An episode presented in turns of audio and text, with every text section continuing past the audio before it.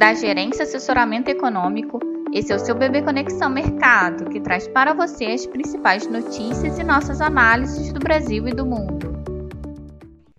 Bom dia, 24 de agosto, quarta-feira. Eu sou Renata Medeiros e vou apresentar um panorama sobre os principais mercados.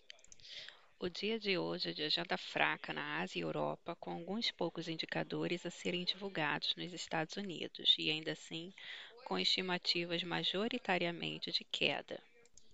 Ontem, os PMIs da indústria de serviços nos Estados Unidos e Europa vieram majoritariamente apontando desaceleração da atividade.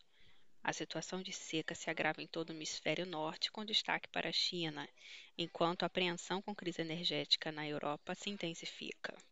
Nos Estados Unidos, ontem, o presidente do Fed de Minneapolis e considerado dos membros mais dovish do BC americano, disse que a instituição só deverá relaxar no aumento de juros quando houver evidências convincentes de que a inflação dos Estados Unidos está se aproximando da meta de 2%.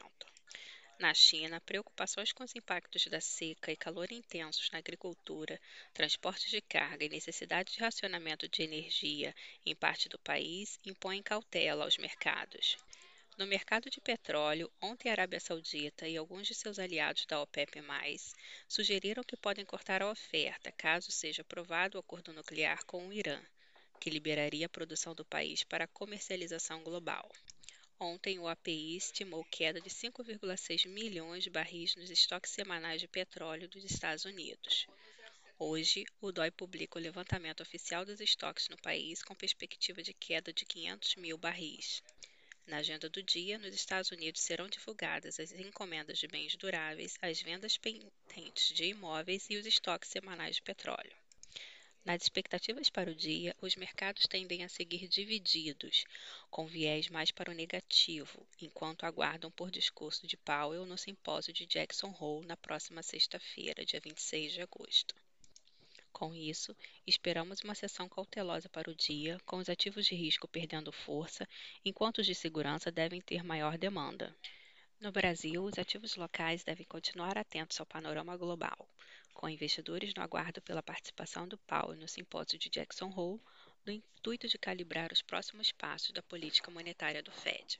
No fronte interno, os agentes monitoram os debates em torno de alguns temas que envolvem a cena fiscal e acompanham a divulgação do IPCA 15. Na agenda de indicadores, às 9 horas, será divulgado o IPCA 15 de agosto, que deve permanecer em campo deflacionário após queda de 0,68% no IPCA de julho, refletindo resquícios da redução do ICMS sobre combustíveis, energia e comunicação. Anúncios de redução de preço de gasolina e diesel efetuados pela Petrobras e moderada descompressão de alimentos. Na agenda do dia, às 14h30, o Bacen divulgará os dados de fluxo cambial até 19 de agosto. Assim, alinhado ao clima de cautela no exterior e agenda global esvaziada, esperamos que o Ibovespa não apresente fôlego em sintonia com as bolsas externas. O dólar deve operar em volatilidade frente a sinais mistos no exterior. Entretanto, em contraponto, a curva de juros deverá apresentar alívio mediante uma confirmação de deflação do IPCA 15. Desejamos então a todos um bom dia e bons negócios. Por fim, lembramos que essas informações refletem somente expectativas e por isso a instituição não se responsabiliza por eventuais perdas financeiras.